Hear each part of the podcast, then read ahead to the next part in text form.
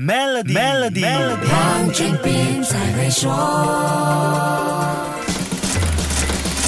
你好，我是黄俊斌。国家银行的货币政策委员会在五月十一号把国内隔夜政策利率 OPR 调高二十五个基点，从百分之一点七五升高到百分之二。这个宣布确实令很多人感到意外，毕竟市场刚出现复苏迹象。大家一般认为百分之一点七五的低利率起码还会维持一段时间，至少到今年第三季。那为什么大家会这么认为呢？调高 OPR 最直接的反应就是贷款和储蓄的利率都会上升，借贷成本提高的同时。时储蓄的回报率也增加了，市场上流动的钱就会相对变少。这么一来，很多人就担心调高 OPR 会伤害刚刚恢复景气的市场。既然是这样，国家银行又为什么急着出手呢？先来了解一下疫情期间的 OPR 变化情况。国家银行货币政策委员会在二零二零年七月把 OPR 从百分之二调低到百分之一点七五，在之后连续十次的会议里，都一直把 OPR 维持在这个我国历史上最低的水平来支撑经济。和金融，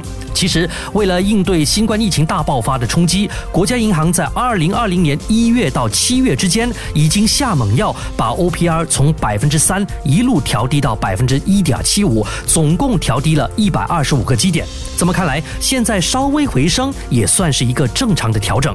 除了这一点，美国联邦储备局在五月四号宣布加息五十个基点，而且会缩减每个月债券投资数目，这也是一个不能忽视的事件。这是美联储自二零零零年五月以来第一次用五十个基点的幅度加息，算是一次出手比较大和激进的加息动作。国家银行在美联储宣布加息后的一个星期就跟进，把 OPR 调高二十五个基点。为什么国家银行会选在这个时候调高 OPR 呢？调高 OPR 跟美联储加息有关系吗？下一集跟你说一说。守住 Melody，黄俊斌才会说。黄俊斌才会说。使用 Maybank To You Bit 和 Maybank To E 就能简化您的业务运营，并有机会赢取 Toyota Hilux 和季度现金奖。详情浏览 Maybank.my/SME Rewards。